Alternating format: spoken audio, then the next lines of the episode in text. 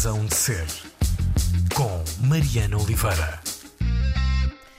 Estamos em Great Yarmouth, o filme, é ele que nos abre o caminho para esta conversa na Razão de Ser, da Antena 3. Uh, ah, podia ser qualquer um, mas é esse o pretexto, ou pelo menos o primeiro pretexto para esta conversa com o Marco Martins, realizador. Um, o filme Great Yarmouth Provisional Figures, é assim o, o nome completo, chegou aos cinemas uh, neste, neste meio do mês de março. Antes do filme houve um espetáculo com o mesmo nome, estreado em 2018. Uh, entre o espetáculo e o filme houve uma pandemia que virou vários planos do avesso. Essas peripécias não são a história no filme, mas fazem necessariamente parte da história do filme ou de como ele chega até nós, uh, finalmente neste, nestes princípios de 2023. Marco, obrigada por vir à Antena 3. Obrigado, meu. Podemos começar por dizer que, que Great Yarmouth é um retrato possível da imigração portuguesa recente no Reino Unido, ah, mas isso será sempre só um princípio de conversa. Uhum. Para começo de conversa, de facto, eu, eu queria perguntar-te o que é que o que é que te levou para Great Yarmouth uh, em primeiro lugar e depois o que é que te apaixonou ou fascinou, se calhar a palavra é mais certa, uhum. uh, na, na, desolação de Great Yarmouth uh, e na comunidade portuguesa de lá, para fazeres desse lugar e das vidas que esse lugar conta o centro da tua obsessão artística dos últimos cinco anos, seis, seis anos. Seis anos. Então, como é que começa tudo? Então, começa como começa comigo muitas vezes com um convite. Uh, eu sou convidado uh, para visitar Great Yarmouth por uma, uma associação que existia, que existe ainda lá, de, ligada à cultura e à, e à, e à comunidade, chamada Sea Change. E eles conheciam o meu trabalho de, de, teatro e convidaram um produtor com que eu trabalho habitualmente, que é o Renzo Barzotti.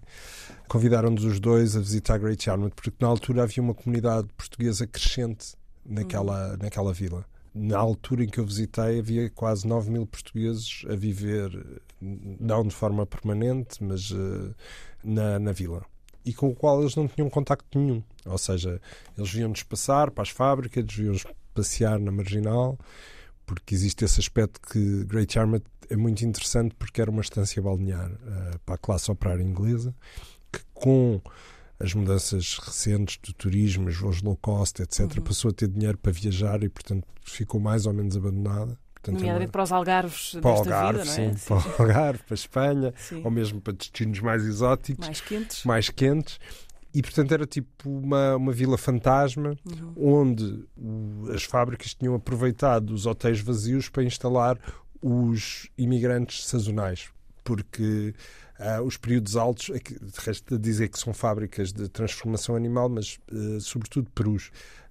O Peru ocupa assim um lugar central na alimentação inglesa, turkey, os bifes, os fiambres, etc. E, portanto, durante o Natal e a Páscoa é quando há muito trabalho. E, portanto, aí há mais, há mais portugueses. E eu fui para lá e, e conheci essa imigração que eu, que eu desconhecia. Uh, não sabia, ouvia-se falar dos enfermeiros, etc., que iam portugueses que iam para a Inglaterra, ouvia-se falar disto e aquilo, mas eu nunca tinha ouvido falar daquela imigração para, para, para trabalhar em fábricas e em massa. Era, era muita Sim. gente a trabalhar ali. E por outro lado. Cresceu, sobretudo, nos anos, muito nos anos da crise. Exatamente. E essa era a questão, que era, eu tinha feito o São Jorge em 2014 e, portanto tinha feito um filme sobre a crise, a crise económica, que eu acho que para a minha geração acho que é o acontecimento mais marcante. Pelo menos para mim foi e mudou muita coisa no meu trabalho. Sim. Essa percepção uh, de que estava tudo mal. não era que não estava tudo bem, era que estava tudo mal, não é? Que o poder económico e a forma como a economia se estava a desenvolver tinha, afetava muito a vida das pessoas.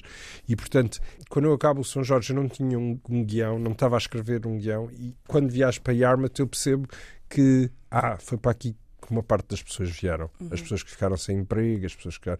E, portanto, é, de alguma forma, este filme é um díptico do, do São Jorge, é quase a continuação. Uhum. Porque era uma imigração não necessariamente pouco qualificada, não é? Porque nesses Sim. anos houve muita gente, muita gente diferente a, a emigrar e à procura de qualquer coisa, Sim, qualquer trabalho. É, é, em Armat, o que é particular na imigração portuguesa é que ela uh, não tem uma característica homogénea. Uhum. Vemos pessoas que, desde professores que do ensino secundário, um, sei lá, pessoas que trabalhavam no comércio, porque esta ideia do, do trabalhador de, de, fábrica fabril te, também está a desaparecer e, portanto, não é. A maior parte das pessoas que emigraram para ali era a primeira vez que elas estavam a trabalhar numa, numa fábrica, digamos assim. E depois, como é que foi a tua descoberta dessa comunidade, de, de quem eram essas pessoas e, e do trabalho que elas faziam? Porque isso é muito central aqui, não é? O trabalho. O trabalho. Há uma, há uma altura muito marcante para mim que é. Eu começo como começo normalmente a falar com as pessoas e, portanto, todo o meu trabalho parte das, das, biografias individuais de cada uma daquelas pessoas e, e, é, e é a partir daí que eu começo a trabalhar. Não, não começo com uma, um princípio ativista ou, denúncia. Uhum. Não, não. O que interessa-me é a vida daquelas pessoas. E há um momento em que eu uh, me desloco à paragem do autocarro onde chegam e partem os imigrantes portugueses para, para aquelas fábricas que, apesar de tudo, são longe, é quase uma hora de caminho.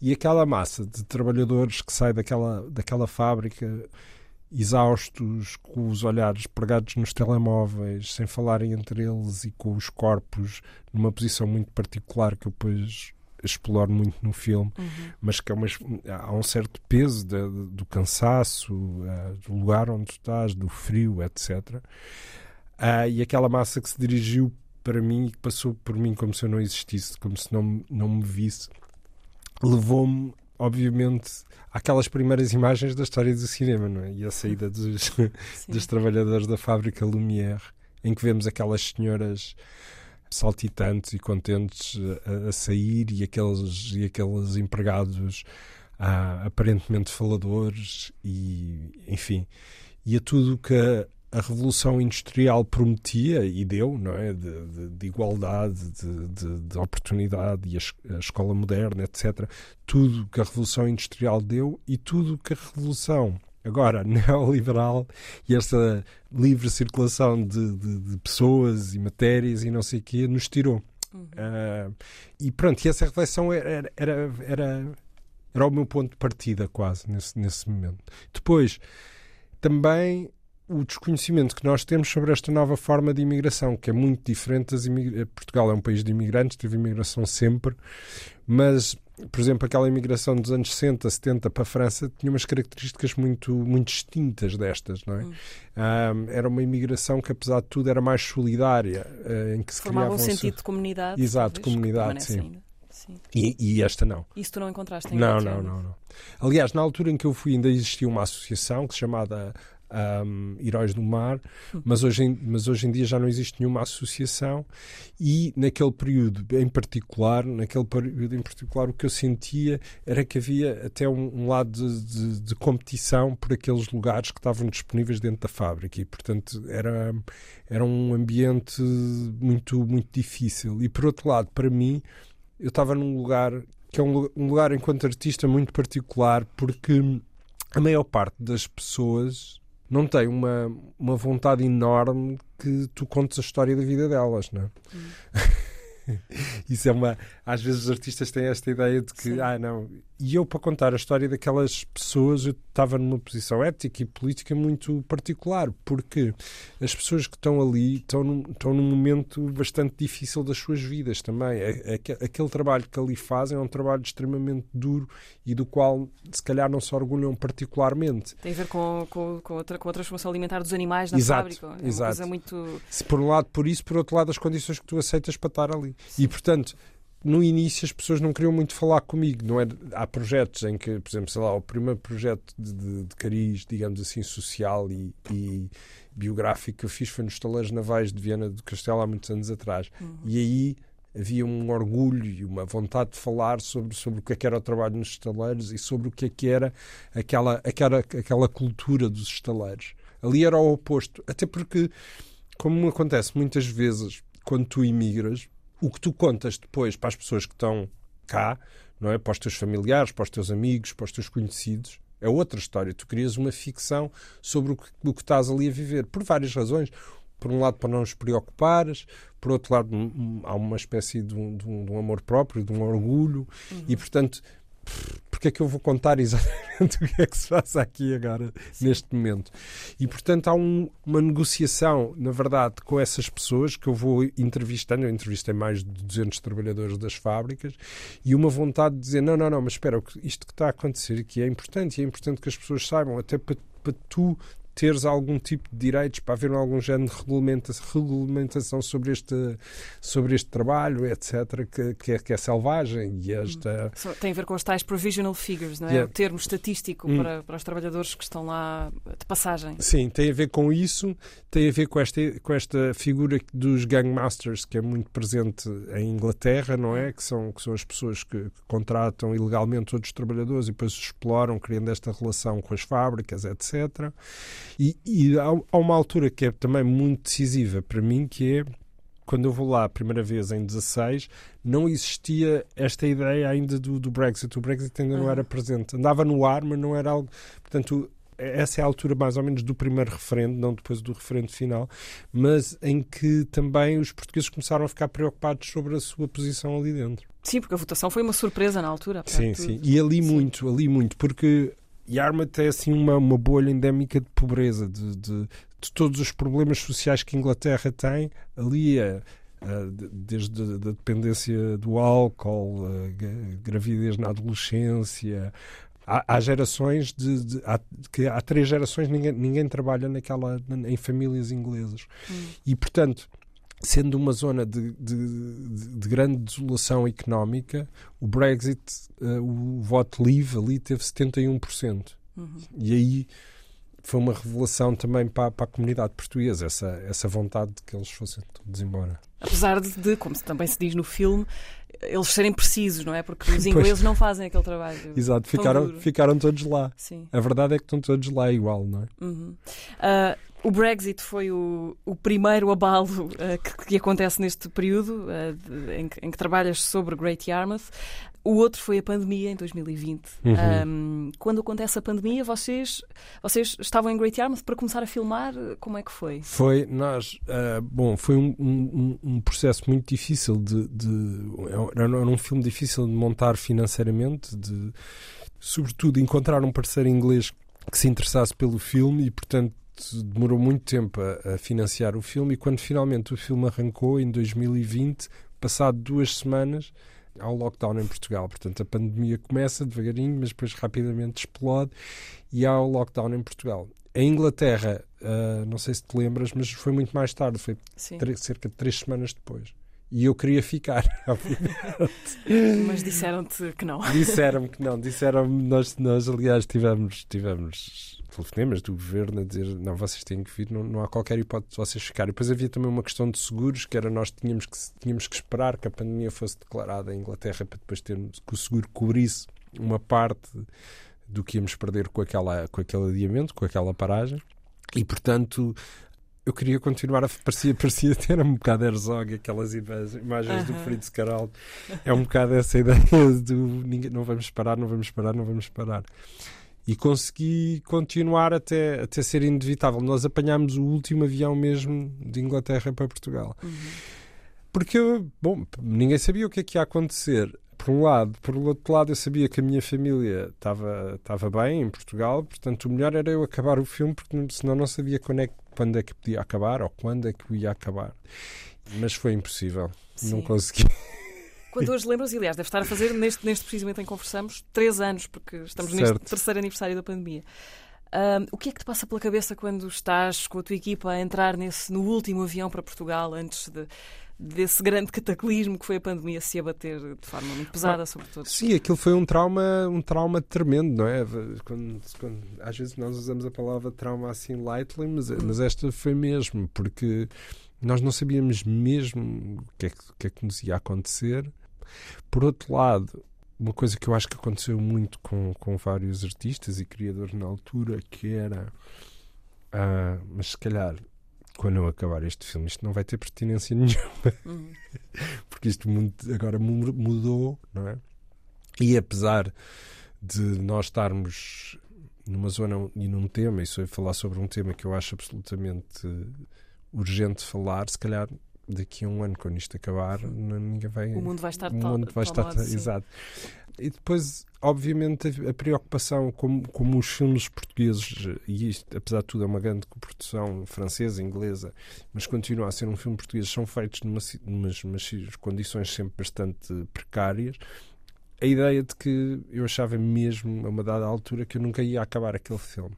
Eh, e, portanto, ia ficar, ia ficar aquele. aquele hum, aquela mágoa e aquela e há, pronto, e há muitas histórias de realizadores que ficaram com filmes por fazer e nunca mais fizeram nenhum Sim. e, E já estavas a ver já, a já, ver-te já, nessa história. já me estava a ver totalmente nessa história Sim. Bom, o filme foi acabado, mas acredito que se tenha transformado bastante por causa dessas circunstâncias especiais e atribuladas. E teve uma coisa boa que foi a única coisa boa que aconteceu. Quer dizer, eu acho que depois nós aproveitamos tudo, nós enquanto artistas, no nosso trabalho, tentamos incluir tudo o que, acontece na nossa vida e, aqui- e acaba por estar espelhado no filme. E, Uhum. e e acho que de alguma forma nos aproximam muito da realidade das pessoas que estávamos a retratar, porque nós próprios passamos a estar num cenário de medo, fechados em hotéis, ah, com uma vida quase clandestina, porque filmar, quando retomamos a, a rodagem, era, era um ato já eh, clandestino, de alguma forma, apesar de estarmos autorizados, mas eram tantas regras, tanta coisa que. As filmagens foram nesse período pós-pandemia, ainda cheios de regras e restrições. Nós fomos, nós fomos cobaias, porque Sim. o que aconteceu foi que nós conseguimos refinanciar o filme através de um grande apoio do BFI, do British Film Institute, que só foi dado de alguma forma, bom, por um lado porque a indústria estava parada e portanto eles tinham que pôr, e nós tínhamos uma parte da equipa inglesa, Uhum. e eles queriam também perceber como é que se podia filmar naquelas condições e portanto nós voltámos a filmar com um grande refinanciamento porque tínhamos muitas regras, cada pessoa tinha que ser testada um dia antes de filmar e depois ficava em isolamento num hotel e depois ia filmar e depois só, bom, enfim, aquelas regras todas que havia na altura e isso fazia com que o orçamento do filme tivesse duplicado. E isso, bom, isso, isso foi, foi difícil porque mesmo assim, sendo o dobro, havia muita coisa que eu não podia fazer. Não podia filmar nas ruas porque andavam as pessoas todas de máscara. Não podia... Pronto, e depois aquelas coisas tipo... ah, aqueles códigos. Tinha uma empresa de segurança, de segurança e saúde permanentemente em platô a dizer-me o que é que eu podia fazer e o que é que eu não podia fazer e com termos terríveis do género. Havia dois tipos de figurantes. Embora o filme não tenha figurantes todas as pessoas que estão no filme são trabalhadores Trabalhadores. mesmo das fábricas. Mas vamos lhes chamar figurantes. Havia dois tipos. Havia- e eles chamavam os clean e os dirty. Clean era aqueles que tinham sido testados. Os dirty eram os que não tinham sido testados que eu não podia aproximar mais de 10 metros. Portanto eu podia contratar alguns dirty, que eles para estar longe, se fosse assim background action mesmo, mas se estivesse em contacto com os atores tinham que ser clean. E isso tinha um custo Sim. estrondoso, porque eram três dias daquela pessoa, mais os testes, mais o hotel, mais. Enfim. Isso parece quase o universo do filme, a, É a realidade a entrar pelo universo do filme. Aliás, no filme, enfim, sem saber dessas circunstâncias todas, eh, ou, ou- melhor, não precisamos saber dessas circunstâncias todas, há- mas há uma certa aura de desespero claustrofóbico muito palpável, eh, há uma tensão nervosa muito à flor da pele.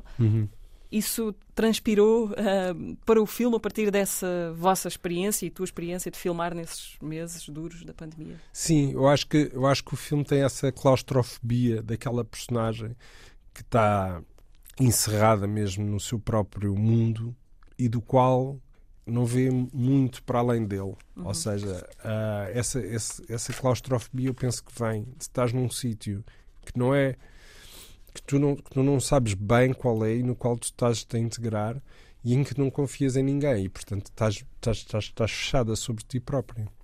Uma das, eh, uma das eh, limitações, julgo eu, que a pandemia te, te impôs e que presumo que tenha sido uma grande contrariedade foi a questão do acesso às fábricas eh, da Bernard Matthews, que Uhum. é a empresa, não sei se é a única, mas eh, a principal é a grande, a empresa. principal, há mais Sim. duas mais pequenas. Uhum. Ah, embora haja sequências do filme passadas dentro da, da fábrica, ah, eu presumo que fosse muito importante para ti filmar a fábrica, dentro da fábrica. Ah, mas a pandemia fechou-vos essa porta? Como é que, como é que foi? Não, nós, por razões óbvias, eu, eu desde que fui a primeira vez a Yarmouth, ainda durante a peça, tentei visitar essas fábricas e foi sempre negado o Não acesso a elas. nunca conseguiste ver a Não. fábrica a funcionar. Houve até uma altura que eu, junto com alguns empregados de lá, tentei. Mas Conta lá essa história. Como é que foi? Foste barrado. Não, não, ainda pensei. Eles disseram, pá, eu empresto o cartão e tu vais lá. Eu disse, "Hum, se calhar isto não é grande ideia. Mas, mas pronto, mas ia muitas vezes para a porta eh, da Burnham Matthews. A Burnham Matthews é muito interessante porque é um grande, era um grande empregador daquela área, daquela região, para ingleses nos anos 80. Hum. E portanto, não sei se te lembras, na peça de teatro começava com vários anúncios, que era o próprio do senhor do Bernard Matthews, a falar com os empregados, e os empregados eram todos, tinham todos um ar amoroso de ingleses e umas senhoras assim com umas caras rosadas. E é muito interessante ver como é que foi essa transformação daquela, daquela fábrica. Ah, mas mas, mas nunca, nunca me deram acesso a ela, eu nunca pude fazer trabalho dentro da fábrica. Havia, havia alguns vídeos captados de forma secreta por trabalhadores, etc., que eram horror- horrorosos, muito piores do que o filme, onde davam pontapés nos animais e coisas assim. Mas, mas de alguma coisa, mas eu não. O que eu conseguia saber sobre a fábrica, e eu acho que isso é uma constante no filme, é através dos relatos dos, dos trabalhadores. E portanto, to- há muito, muito, muitas das imagens que estão dentro do filme que são construídas a partir de relatos do que me dizem e do que eu imagino a partir do que me dizem. E, portanto, a fábrica, o exterior da fábrica é em Inglaterra, mas o interior foi filmado em Portugal. Ah, As imagens de- são Ah, sim. filmadas em Portugal. Daí também uma, uma Aquelas opção. linhas de matança, não é? Sim, linhas de morte, não é? Ah, havia uma, uma frase que me vinha muito à cabeça durante as- aquelas filmagens, que é do, do Coates, eh, da Elizabeth Costello, que faz aquelas conferências sobre os direitos dos animais e, e que dizia a única razão porque ah, nós matamos animais é porque eles não falam, não é? Porque se tivesse um animal dissesse, porque tudo no corpo deles, a violência daqueles corpos, não é? Que presente a morte, não é? Os olhos estão-te a dizer para não te matar, o corpo estão a dizer para não matar. E ela dizia: se o, se o peru falasse e dissesse não me mates, não me mates, tu não, se calhar não o matavas, não é? Só, é só o domínio quase da linguagem que não. Que não. E, e aquela violência de facto era fundamental para mim no filme. Pronto. Eh, E aí foi um, é um momento decisivo, como tu imaginas, que é quando tu decides até onde é que vais mostrar daquelas fábricas. Uhum. E havia um aspecto que ao qual eu não tinha acesso, que é a Burton Matthews ou outras empresas daquelas em Inglaterra são gigantes, ou seja, são mais de 10 vezes maiores do que, do que aquela que está no filme. Mas eu acho que esse não era o aspecto fundamental. O aspecto fundamental é tu trabalhares numa linha de morte, não é? numa, numa fábrica de extermínio, é? extermínio de animais, não é? Neste, neste caso. Uhum. Ah, e aquilo que eles falavam muito que era o cheiro, é? o cheiro, o cheiro da, da, da, da morte. Sim. A, sangue, temos de dizer, não é? A É. sangue e a merda, E a é? merda, a sangue e a merda. No, no filme. Sim, e é mesmo um cheiro impossível. Ou seja, obviamente para este filme era fundamental que os atores trabalhassem todos na fábrica, portanto eles foram todos para lá trabalhar. Ah, sim? Os atores trabalharam Sim, sim, sim, sim, sim.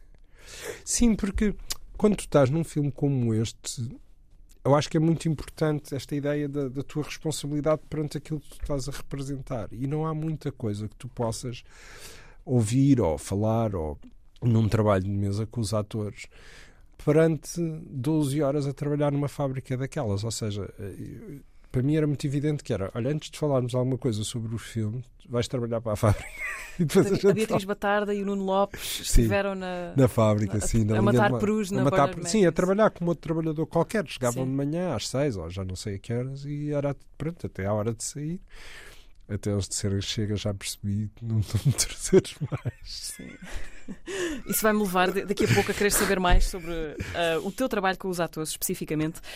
Mas antes disso, o espetáculo e o filme ah, são, apesar de todas as sobreposições, obviamente, objetos diferentes. O espetáculo era talvez mais sobre essa dimensão do trabalho, sobre a violência do, do trabalho nos corpos e também sobre a relação entre o homem e, o- e o- e os animais, e o animal. O filme é isso também, mas com uma camada de, de ficção, é uma história de ficção, não é? Uhum. Creio que no espetáculo não havia propriamente personagem. Não. O centro desta história é a Tânia, eh, interpretada pela Beatriz Batarda, eh, uma portuguesa casada com um inglês que gera um dos hotéis que acolhe imigrantes portugueses que vão trabalhar pa- para essas fábricas Uhum. eh, e a quem os trabalhadores tratam por mãe. Eh, é uma personagem eh, muito fascinante, também muito por culpa do trabalho, das ínfimas vibrações de complexidade que, que- que a interpretação da Beatriz Batarda lhe dá. Mas queria perguntar-te se esta figura de, de, ficção se parece com alguém que tenhas realmente conhecido ou de quem tenhas ouvido falar através desses uhum. testemunhos. Sim. De alguma forma é engraçado que, que, que, o teatro, o meu teatro é mais documental, digamos assim, do que, do, do que o meu cinema. Uhum. Ou seja, na peça era só feita por, por trabalhadores e, e habitantes de Great Yarmouth, ingleses também. E era aquilo que agora em literatura a gente chama autoficção, não é? Estava numa forma de auto, autoficção. Uhum. Um, ali, nas entrevistas e no trabalho de estúdio com os imigrantes portugueses e trabalhadores, a uma dada altura começámos a falar. Havia uma, uma, uma, personagem que, que aparece que é a mãe dos portugueses, que se chamava mesmo assim a mãe dos portugueses, que era no fundo uma gangmaster, mas na vida, na vida, não vou chamar real, mas nos relatos deles, era, era, era uma inglesa. Uhum. Ou seja, era eh, é uma senhora inglesa, até casada com um inglês, gostava muito de Portugal, vinha cá muito a Portugal e, portanto, começou a ter contactos cá em Portugal e a levar para lá pessoas. Mas o trabalho que ela fazia é exatamente o trabalho que a Tânia faz. E, e havia essa ideia também de que ponto de vista é que tu vais contar aquela história, né? De qual é a personagem que te, que te leva pelaquela narrativa. E eu não queria que fosse nem uma nem uma vítima, nem um agressor. Hum. Um, é tudo isso. É tudo isso. Sim, Sim é, uma, é a pessoa que tem os. O, no, no, caso desta Tânia, que tem um pé em cada lado, um não é? Pé. vem de... Sim, é uma pessoa muito deformada pelo sistema. Hum. Até porque, estando a falar de Inglaterra, e Inglaterra tendo uma, uma grande tradição no cinema de, de, de realismo social. Uh, o meu cinema não se inscreve precisamente nisso. E, portanto, o que eu queria era agarrar numa personagem que já estivesse ela própria deformada, em que nós víssemos não fosse um herói de, ao estilo de Ken Loach, não é? Que, é? que é um santo, ou como era o Jorge. O Jorge também era um bocado assim. Sim. Esta personagem já não, esta personagem já, já, já, já foi transformada pelo sistema, já é uma, uma sobrevivente, é uma barata, como a Beatriz diz, e, e, e, ela tenta sobreviver como, como pode. Não é? Sim. Como pode. Mas já que falas do Ken Loach, trabalhas com um ator que faz o marido da, da Tânia. Um ator do Ken Loach, Ken Loach. O, sim, o Chris Hitchens. Chris como, É, como é que é o teu encontro Olha, com eu, ele? Eu, eu tive muita dificuldade em escolher, a, escolher um ator para fazer aquela personagem, porque o Richard, eu tinha uma ideia do Richard que vinha de um, de um Richard que eu tinha conhecido na peça e que faz, entrava na minha peça. E, portanto, quando escolho um ator, os atores ingleses têm todos um treino de, de, voz e uma postura muito particular. Eu vi muitos, muitos atores ingleses e atores incríveis. E depois, a uma certa altura, eu vi o Sorry We Missed You do, do, do Loach e gostei muito do Chris e, e percebi que, ele era, que era o primeiro filme que ele estava a fazer. Hum. É um, é um bocadinho um não ator que tem uma experiência de ator, ou seja, que estava a fazer essa transição, porque ele era, ele, ele era e ainda, ainda fazia trabalhos de canalizador quando fez o meu filme. Era ah. plumber em Manchester. E o Ken Loach tinha o visto e tinha o escolhido, já não sei bem a história, mas, mas na verdade era o primeiro filme que ele estava a fazer. E o meu era tipo o terceiro filme que ele estava a fazer na vida.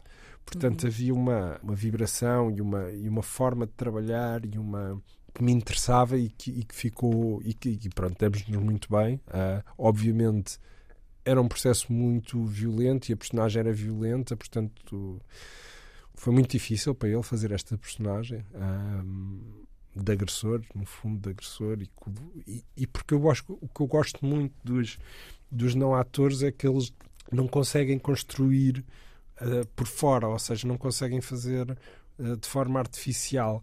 E é, há ali um lado que é, eles têm mesmo que ir, que é mesmo que ir àquele sítio. Hum. Eu gostava de perceber isso, como é que funciona, o que é que orienta principalmente, o que é que te orienta no, no trabalho com não atores. Uh, uma das coisas, se calhar, mais uh, impressionantes no, no Great Yarmouth, o espetáculo, que era só com, acho praticamente, com só, não, só, sim, só com não atores. pessoas sim, que, exato, sim. não atores.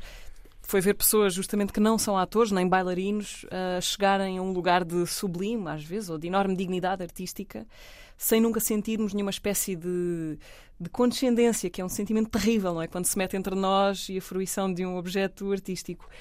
O que é que orienta o teu trabalho com, com, com não atores, com pessoas que não estão uhum. habituadas a estar em palcos ou com câmaras de filmar? Uhum. Pois essa dignidade, de alguma forma, está sempre, está sempre presente, não é?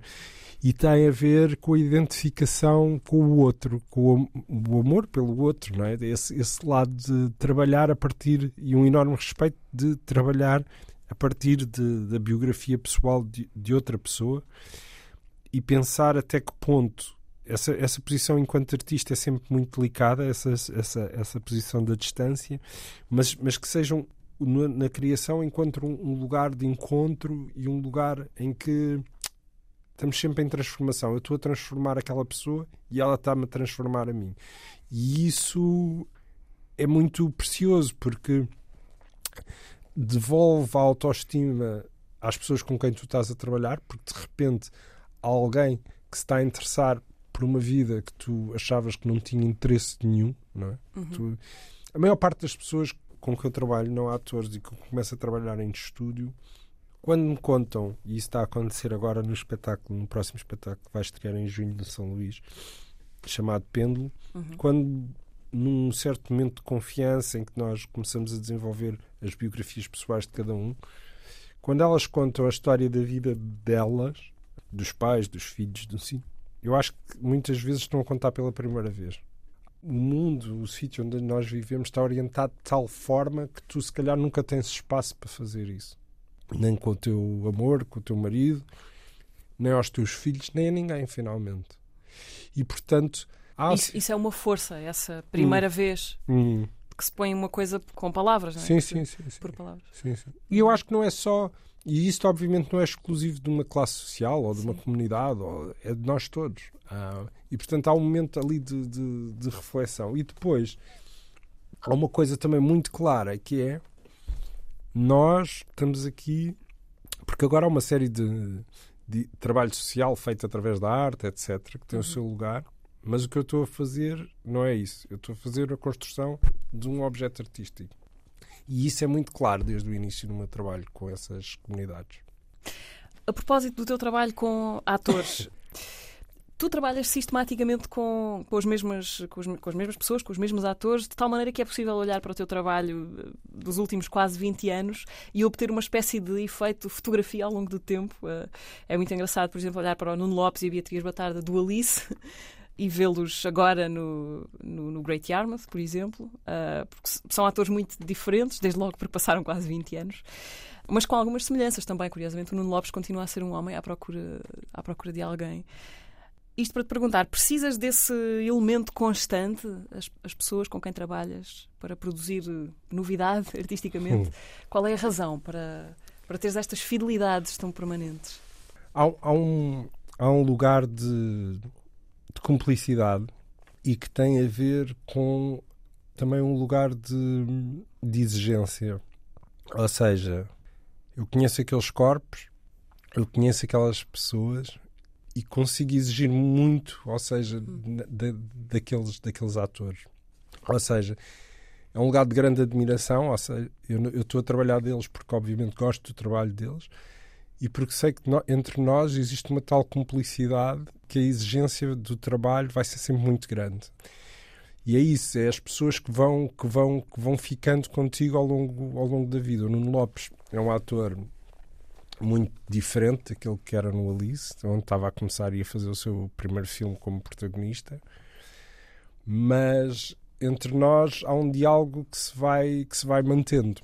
E por outro lado, há um interesse muito grande deles sobre, sobre os universos que eu, vou, que eu vou explorando. Por exemplo, quando eu estava a começar o processo de Yarmouth e quando eu tive a ideia de, de começar a fazer um filme, o Nuno Lopes foi para Yarmouth e teve nos ensaios com os não atores durante duas semanas comigo.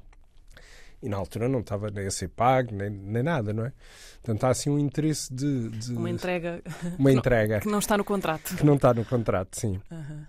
E eu acho que o mundo dos atores está a mudar muito, não é? Está muito ligado agora a, um, a uma espécie de, de projeção pública e de. Enfim, e por outro lado, o trabalho em continuidade uh, não existe assim tanto, também porque também não lhes é oferecido um, um projeto, um filme onde possam trabalhar seis meses, ou, e portanto eles é muito difícil encontrar agora intérpretes uh, que estejam dispostos a esse sacrifício, digamos assim, sacrificar o seu corpo por uma personagem.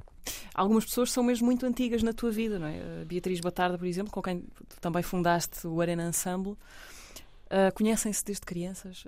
Uh, as vossas famílias conheciam? Era, as nossas mães trabalhavam juntas uh, e, portanto, passávamos algumas férias juntas, etc. -huh.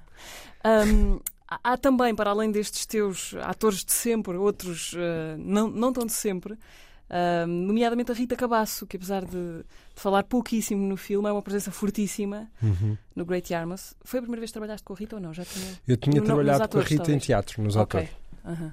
Pronto, eu via na cronocópia e achei uma atriz incrível. E, e, portanto, quando fui fazer os atores, precisava de uma atriz da nova geração. Uhum. Uh, e, e, era ela. E, e, fiquei sempre com muita vontade de trabalhar com ela em cinema. E, gostei muito. E, portanto, é assim uma pessoa que agora já pertence à família. Uhum. Já entrou. já entrou. Já não sai. é muito claro quando entras. Sim. Um, como, como, é que fazes nos teus uh, processos de trabalho para levar os intérpretes uh, ao extremo, sem o sentido negativo aqui da palavra extremo? Uhum. como é que se leva um ator a encontrar os, os seus limites e a explorá-los?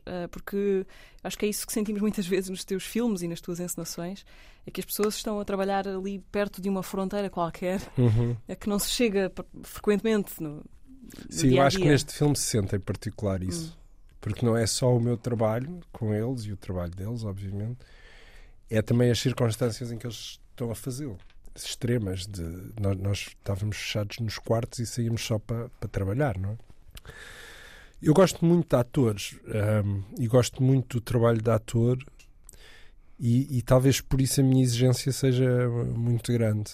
Quer no tempo de ensaios, que é sempre o maior possível, o mais dilatado possível, é todo, todo o que eu puder não ensaios em estúdio a discutir personagens, mas, por exemplo, num filme como este, o trabalho no local, a Beatriz não trabalhou só, por exemplo, nas, na fábrica de perus, trabalhou numa, numa arcade, naquelas lojas de jogos a repor peluche nas, nas lojas, trabalhou num bar, num, num pub até às tantas da manhã, enfim o que interessa é nós chegarmos a lugares que nós desconhecíamos, não é? lugares dentro de nós próprios. Uh, e há uma posição que eu acho que é nova para, para o intérprete, que é este lado da responsabilidade uh, política e moral da pessoa que tu estás a representar.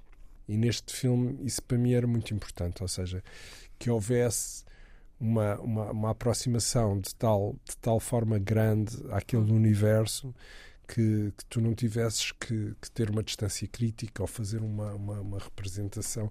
Não quer dizer que a, que a, criatividade não esteja presente dentro do ator, isso é o fundamental, não é? Não é? Esse, esse, esse, trabalho da imaginação. Mas que tivesse que haver um trabalho de campo relativamente extenso para que o corpo, porque o corpo, o corpo é muito estranho, a forma como ele reage, a forma como ele se porta. Eu lembro-me que a Beatriz, por exemplo, descobriu a forma de andar da personagem olhar para os perus na linha de montagem. É? Ela disse não era só o cansaço, era também havia alguma coisa de peru no meu, no meu. Por isso acho que há, é como no amor, não é? Não há nada que se, que sobreponha ao tempo que tu passas, não é? O tempo, o tempo que tu passas com uma pessoa, o tempo que tu passas com uma personagem, com um, com um projeto em si, eu acho que é fundamental. E, e, e, no trabalho de atores também. E depois, eu acho que quando os atores acham que chegaram a um extremo, acho que estão só a começar. Acho que o trabalho aí vai começar. Começa. E a tua função é continuar a É. apontar-lhes um, outro, um caminho mais à frente. Mais à frente. Depois há outra coisa que é muito particular, que é a minha forma de filmar. Eu, eu filmo muito mais do que aquilo que está na imagem. Ou seja, imagina que a cena tem dois minutos às vezes eu filmo cenas com 10 minutos, portanto, e há um, há um lado que, por, por um lado, permite ao ator trabalhar no risco e permite o erro, porque ele sabe que se não funcionar, isso, isso não vai estar na, na, na montagem final, não, não vai sair no, no filme. Não é aquela Uhum. ideia de que só tens duas takes e que aquela cena, faças bem ou faças mal, vai estar sempre no filme. Isso não existe nos meus filmes. Felizmente até aqui, não sei, no futuro, mas tem-me sido dado essa, esse privilégio Podes de gastar trabalhar película à vontade. gastar a película à vontade, minutos à vontade. eh, há personagens que desaparecem do filme, há outras que emergem. Ou seja, o processo criativo é constante, está na, na rodagem também. Portanto, não se esgota na- no ensaio, não se esgota no guião. É aquela ideia, sabes, que tu fazes o filme três vezes, não é? Fazes quando o escreves, quando rodas e quando montas, não é? E, e, e para mim isso é mesmo verdade. Às vezes a exigência é de tal forma e que, por exemplo, eu aqui tive um ator que me veio bater à porta e disse: Olha, amanhã eu vou-me embora porque eu acho que vou estragar o filme. Tipo, acontece isso, porque ao mesmo tempo ti- eu, eu- eu- eu- há uma sensibilidade quase artística nos, nos intérpretes que eu, que eu escolho.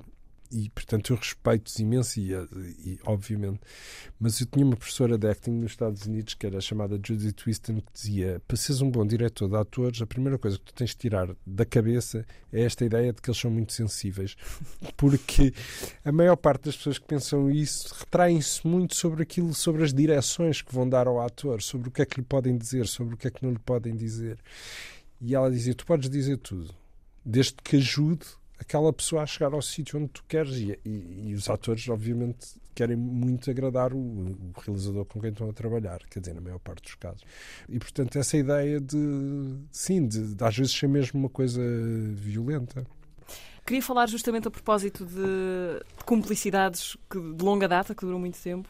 Eu tenho muita curiosidade para saber como é que funciona, ou funcionou, neste caso, o teu processo de escrita com o Ricardo Adolfo, que é contigo argumentista deste filme e que é teu cúmplice residente Sim. também nestas leads Sim, audiovisuais. sim, Fizeste com ele alguns dos seus projetos mais recentes, o São Jorge, o filme anterior, e a Sara, a série para a RTP. O Ricardo é, é escritor, mas é além disso publicitário em Tóquio, no Uhum. Japão. Como é que vocês escrevem filmes e séries em conjunto? Ele é, sim, ele é diretor criativo de uma agência em Tóquio neste momento. É, já é mais do que publicitário, é mesmo. eh, pronto, dirige uma agência. Nós conhecemos-nos muito novos eh, a, a fazer publicidade, precisamente. Eu ainda não tinha feito o meu primeiro filme, ele ainda não tinha escrito o seu primeiro livro. E pronto, e somos amigos muito, muito, muito próximos. E é uma forma eh, curiosa de trabalhar, porque ele nunca viveu em Portugal, ou seja, viveu uns anos, mas rapidamente depois eh, viveu em Amsterdão e depois para Londres e depois foi para Tóquio, quer dizer, ainda, ainda foi para os Estados Unidos. Hum. Enfim, fez este, essa carreira de- de- das agências internacionais. E os projetos eu acho que foram uma forma de nos manter juntos e manter a nossa amizade junta obviamente todo o processo de, de pesquisa e de campo e não sei o que é feito por mim e depois há uma altura em que eu sinto vontade de, de- de partilhar o processo com ele e nessa altura o filme já está já está já está já está a tomar uma forma não é? O que acontece é eu escrevo sempre os- os- as primeiras versões e depois ele vai vai vai reescrevendo em cima do, do que do que eu- do que eu escrevo com a grande vantagem de trabalharmos em- neste momento em fusos horários diferentes. Dá- para estar sempre alguém a trabalhar. Exato, está sempre alguém a trabalhar. Há Portanto, sempre alguém com o documento comum aberto. não, mas é magnífico porque tu, tu deitas-te à noite, acabaste de escrever e de manhã Já já avançou. Exato, já está alguma coisa nova na, na página. Hum. E é daquelas pessoas também que somos muito implacáveis um com o outro sobre, sobre o processo de escrita, sobre as personagens e, portanto, é uma colaboração ah, muito profícua. Uma das mestrias do Ricardo Adolfo, enquanto escritor, é o domínio de um certo linguajar de rua, ou de um português oral, que normalmente não, não, não é muito chamado para a literatura, e que tem muito a ver com a maneira como as pessoas falam, de facto, na rua, nos cafés, no trabalho, nos ambientes eh, suburbanos da periferia. Essa característica em particular entrou em ação aqui, para fazer aquelas personagens, ou daquelas personagens, gente verosímil, que pudesse de facto dizer aquelas coisas daquela maneira. Sim, eu acho que o, o- mais a minha colaboração com, com o Ricardo, muito do, do trabalho dele está na, está na escrita dos, dos diálogos. Uhum. Esse é engraçado porque ele, ele vem de um, de um subúrbio de- da linha de Sintra, mas não vive lá há muito tempo. Sim, eh, ele guardou de alguma maneira. Ele aquela- guardou sim. de, sim, Sim, é muito interessante esta característica de alguém que não mora em Portugal há, imenso tempo. Eu acho que assim, acho que no dia conversávamos com ele sobre esta ideia de, de alguém que vem, que vem de um subúrbio ou de uma, de uma zona e que sai, há aquelas pessoas que que nunca mais querem voltar e nunca mais querem falar desse lugar. Uhum. E há as pessoas que só querem voltar àquele lugar, que eu acho que é e Está a dar a sua volta ao mundo antes exato, de voltar a Mãe Martins. Exato, exato, antes de voltar a Mãe Martins. Marco, vamos, uh, vamos parar um bocadinho para ouvir uh, okay. uma das primeiras, a primeira música que eu te pedi que, que escolhesses e que tem a ver com o filme, na medida em que aparece nele. Não vou dizer demasiado para não estragar okay. a quem vai ver, okay. mas uh, okay. apresenta-nos. Uh, porque é que vamos ouvir o Vivaldi? Pronto, é uma, uma, uma cantata do, do, do Vivaldi que existe no filme e que eu acho que tem.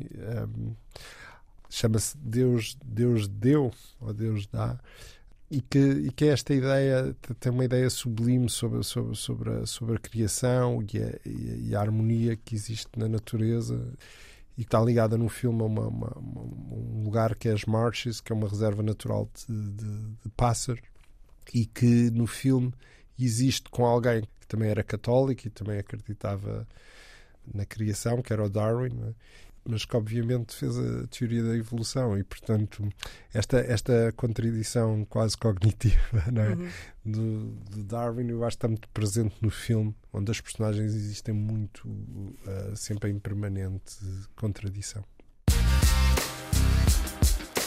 Razão de ser.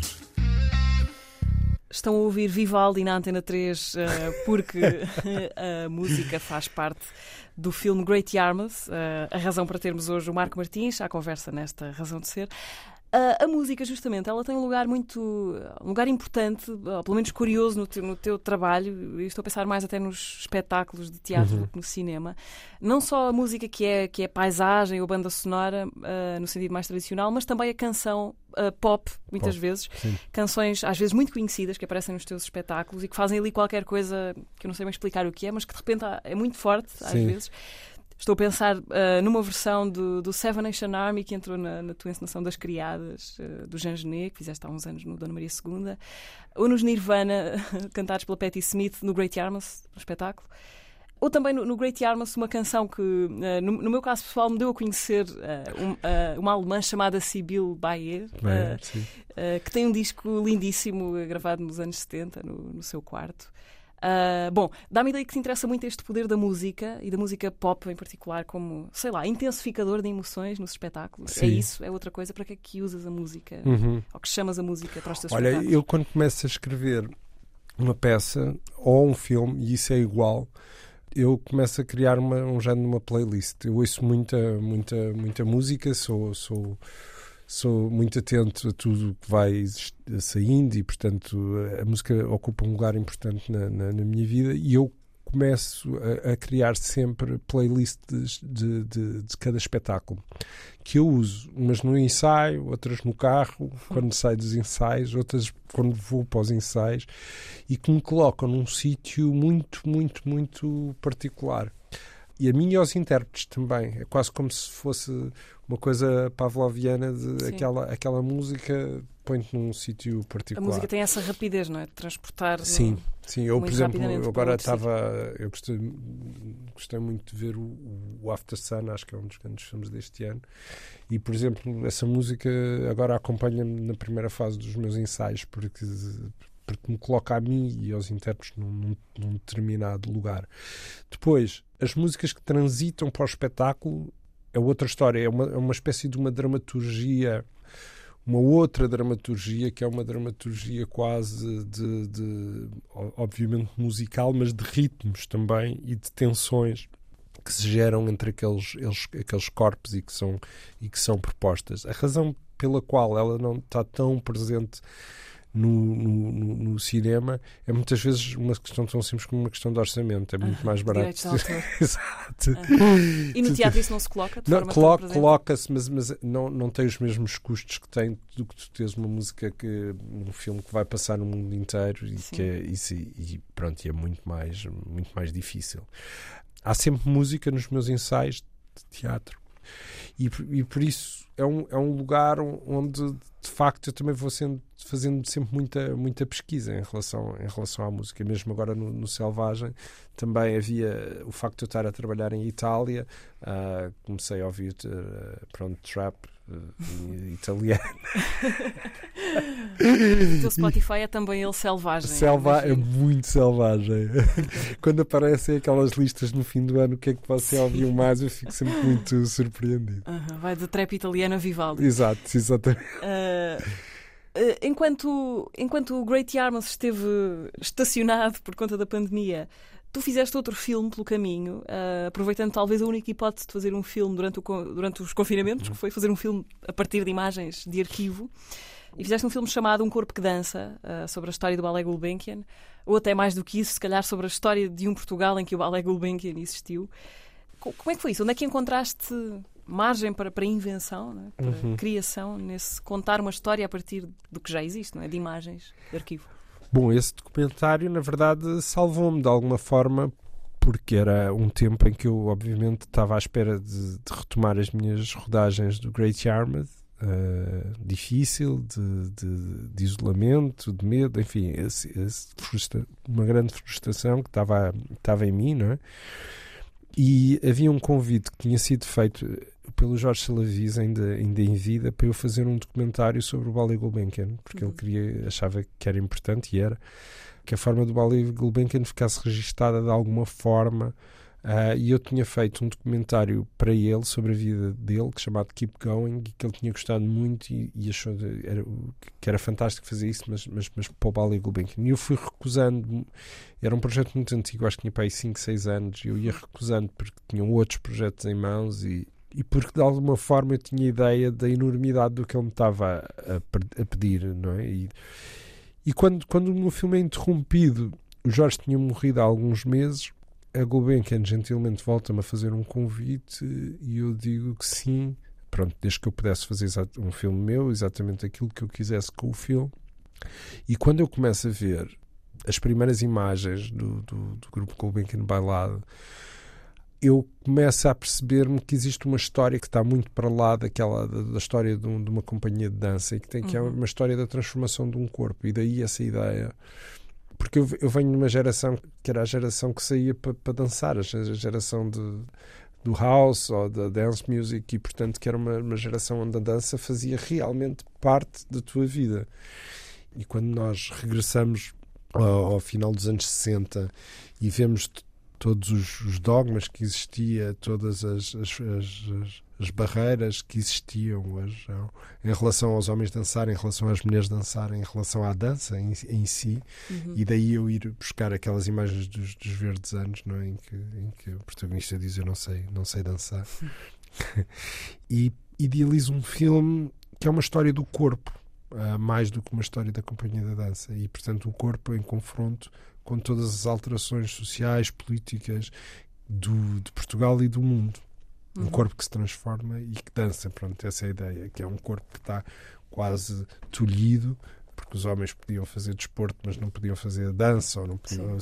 Curiosamente, mesmo neste filme, que é talvez o objeto mais diferente na tua filmografia, uhum. há linhas de contacto. Uh, por exemplo, o Romeu Runa, que foi bailarito do, do Ballet Gulbenkian, e que tu tens puxado para a zona da representação aqui no Great Yarmouth um, e também no espetáculo recente, O Perfil Perdido. Uhum. Uh, com a Beatriz Batarda também.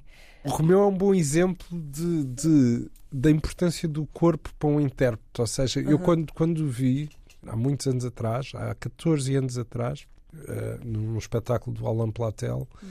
eu percebi que queria muito trabalhar com ele. E depois era uma questão de tempo e de, de oportunidade. Às vezes às vezes esse tempo passa, mas, mas eu normalmente não deixo passar muito. Eu gosto de. Vais de, atrás. Vou, sim. vou, vou. E, e, e, e, escrevo para ele, ou seja, aquela personagem do Raul. Ah, pronto, mudei Raul, comeu por Raul, mas é escrita para ele. E pronto, porque eu acho que ele tem aquele lado animal, além de ter um, um rosto que parece um galgo, mas, mas é uma personagem escrita totalmente para ele e tirando, levando-o a sítios onde eu sei que ele pode ir de violência, de colocar o corpo numa, em situações extremas e pronto, e, e espero continuar a fazer muito trabalho com ele. Marco, o teu próximo projeto uh, é para estrear cá, já falaste dele de passagem há pouco, em junho, uh, junho deste junho ano, deste ano. em São Luís, chama-se Pêndulo, uhum. parte de uma investigação tua sobre a realidade do trabalho doméstico. Uh, Escreveste-o, ou estás a escrever, não sei bem qual é o tempo verbal, com a Jaimília Pereira de Almeida. O que é que já podes dizer sobre ele? Ainda está muito numa fase inicial, um, no sentido em que, como acontece nos meus projetos, eu parto de um grupo, neste caso é só mulheres, uh, de um grupo maior e depois, por várias, várias razões, as, as, sobretudo orçamentais, mas também a prática do trabalho, não consigo trabalhar com 18 pessoas simultaneamente, portanto, deste grupo vão, vão ficar oito mulheres e que fala sobre, sobre muitas coisas, não é? mas sobretudo sobre o papel dos, dos, dos cuidadores nas, nas, nas, nossas vidas, não só os cuidadores de pessoas mais idosas, mas também de crianças, as, as, pessoas, e esta ideia de que nós vamos delegando os nossos afetos noutras, noutras pessoas. Uhum. A ideia surgiu há muitos anos, e esta ideia depende numa uma curta-metragem do, do Walter Salles, em que havia uma, uma senhora brasileira que vivia muito longe do centro de Paris, uma imigrante, e que acordava ainda de noite e estava a cantar uma canção para um bebê e depois deixava o bebê numa ama, apanhava um comboio, passado uma hora chegava ao centro de Paris, ia ter com uma senhora rica do CISIM que saía e deixava um bebê e ela continuava a cantar a canção que estava a cantar uh, antes à sua, ao seu próprio bebê. Portanto, esta ideia também de, de, de nós irmos delegando e estarmos muito preocupados connosco próprios e, uh, e os afetos ficarem às vezes postos de, de parte. Marco, vamos ouvir, um, vamos ouvir a segunda. A gente devia pôr, devia pôr era, agora lembraste-me da Patti Smith, isso era bem. Ah, mas podemos, podemos bora, tudo bora, aqui. É, bora pôr, bora Então, pôr. Uh, bom, ia-te perguntar pela segunda escolha musical para esta conversa, mas acabaste de mudar de ideias, portanto certo. vamos ouvir o quê? mudar de ideias em relação à lista que qual eu era, qual é, O que é que eu tinha? O que é que eu tinha? Então já tenho aqui, uh, Angel Olsen uh, saiu, não é? Saiu. Foi substituída, depois entrou o Tiger Man. Sim que aliás está também na banda sonora do, do Great Yarmouth, uh, mas afinal, a Patti Smith. É não, porque tu, tu falaste aí da, da música dos, dos Nirvana que estava no, no, no, no, espetáculo. No espetáculo. E eu acho que é uma boa música sobre, sobre, sobre uh, esta condição humana daquelas pessoas e, e é um exemplo de, de sim, desta, desta ideia de onde é que estão assim as barreiras entre uh, o que é que a música provoca e o que é que o intérprete te está a dar, não é? Esta ideia. A música no, no, cinema funciona como, como o coro no teatro grego, não é? É quase que dá-te a ideia, vai para lá da mensagem, para lá do diálogo dos, dos atores, não é? É uma voz que vem, vem, vem de fora, vem do. Neste caso, vem do encenador. Então, as nossas desculpas ao Paulo Furtado, uh, mas ele de certeza que vai compreender que, que agora deixemos a Patti Smith de cantar o Smells Like Teen Spirit. Razão de ser. Patti Smith a cantar Nirvana nesta conversa com o Marco Martins, convidado hoje uh, na Razão de Ser, uma conversa à boleia da estreia do filme Great Yarmouth, uh, mas com paragens em vários outros apiadeiros. Um desses apiadeiros, onde eu ainda não. Uh, eu gostava ainda que nos descêssemos. Uh, tem a ver com a publicidade, a que tu também estás ligado há muitos anos. Tens uhum. uma produtora, a Ministério uhum. dos Filmes. Tens feito, por exemplo, várias campanhas para a nós, talvez uhum. dos trabalhos com mais visibilidade. A publicidade é interessante para ti criativamente ou é uma necessidade alimentar? É as duas coisas. Uh, dep depende muito, depende muito dos períodos e das, e do, do, das campanhas que eu estou a trabalhar. Existem momentos em que eu tenho campanhas em que consigo, de facto, trabalhá-las criativamente e, e, e ligá-las um pouco àquilo que é o meu universo sempre tendo a ideia que é um trabalho comercial e, e, e que parte de um script que na origem não, não, não é trabalhado por mim, corresponde a um briefing de uma necessidade qualquer de um cliente comunicar determinada mensagem, mas em que eu posso de alguma forma manipular o, o, trabalho e, e construir alguma coisa que eu me sinto relativamente perto. Há outros momentos em que de facto é uma necessidade alimentar, em que há uma? São filmes em que, em que, pronto, que estão de tal forma fixados numa forma de pensar ou numa mensagem que, que eu não consigo uh, sair, sair dela e, portanto, aí uh, faço. Há sempre um prazer, há sempre um prazer em fazer, não é? O prazer o prazer infantil de, de, o prazer estético, não é? Esse, esse prazer existe, não é? Que é a partir do momento em que eu estou a fazer, a concretizar, esqueço-me também desse de, do, do que está às vezes sobre a mensagem ou sobre alguma coisa que, que eu não gosto tanto naquele filme. Uhum.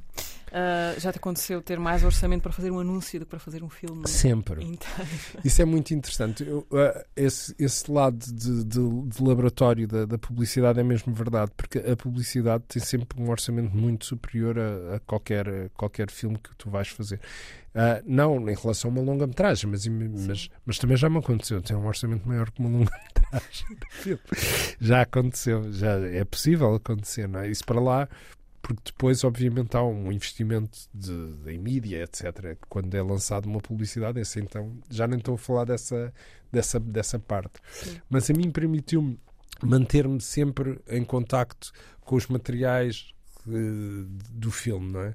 E, e, experimentar, experimentar diretores de fotografia, experimentar trabalhar com outros atores, etc. Porque, apesar de tudo, eu, eu, tento fazer uma publicidade que é muito mais, é muito engraçado, que é as pessoas, quando me chamam para fazer um filme, é querem que tenha um, uma, um cariz mais cinematográfico e, portanto, eu estou sempre a trabalhar mais com histórias do que, do que só com imagens. É? Mas, na verdade, deu-me uma grande liberdade a publicidade, porque me permitiu depois passar, por exemplo, seis anos a trabalhar em Armat ou, uhum. um, sem, sem que isso tivesse uma consequência devastadora na minha vida pessoal, não é? economicamente falando. Não é? Sim. Uh, Marco, nestes minutos uh, quase finais desta conversa, eu gostava, para terminar, de, de voltar ao sítio onde mais ou menos tudo começa. Tu fazes a tua formação na Escola Superior de Teatro e Cinema, mas a ideia de ser realizador ou de trabalhar em teatro instala-se em ti desde quando? O que é que a criança Marco pensava sobre o seu futuro?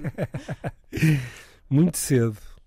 Muito cedo. Eu sou tive uma grande sorte porque tinha uns pais que me expunham muito às artes em geral e ao cinema em particular, portanto nós íamos muito ao cinema.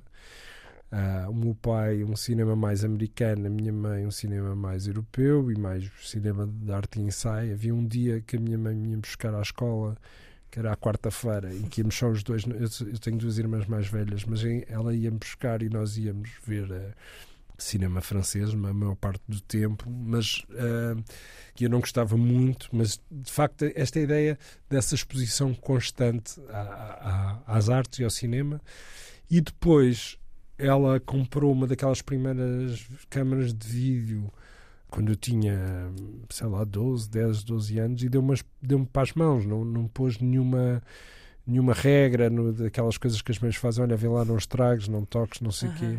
E eu eh, encarei aquilo logo como um brinquedo com grande potencial.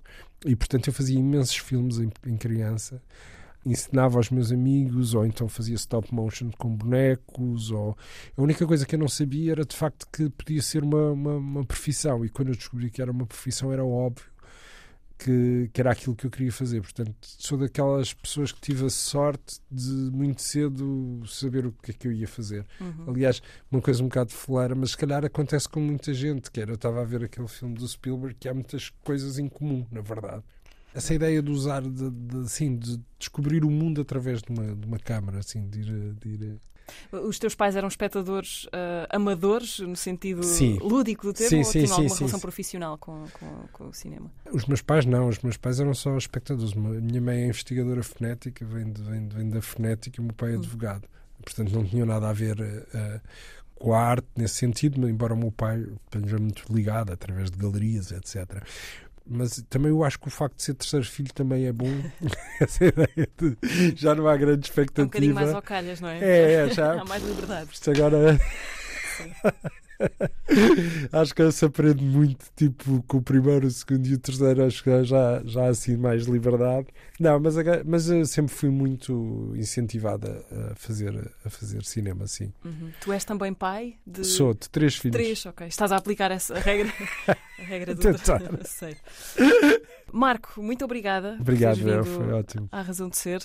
Ah, vamos ouvir para, para terminar, ou deixa, deixa cá ver o que é que sobrou. Foi o Bonnie Prince Billy. Exato. o que é que vamos ouvir? Porquê é que fizeste esta canção? Ah, é uma música. É uma música que eu ouvia muito durante, durante o, o período de, de, criação. É uma música tradicional uh, americana e fala sobre, sobre pássaros. Ok. É isso. Uh, não se esqueçam que o Great Yarmouth Provisional Figures está nos cinemas, depois de uma imensa corrida de obstáculos. Logo possível e o mais que possam vão vê-lo uh, aos cinemas. Uh, o Marco Martins foi convidado desta semana na Razão de Ser. Marco, obrigada, foi Muito um gosto obrigado. e uma sorte ter-te aqui. Obrigada. Obrigado.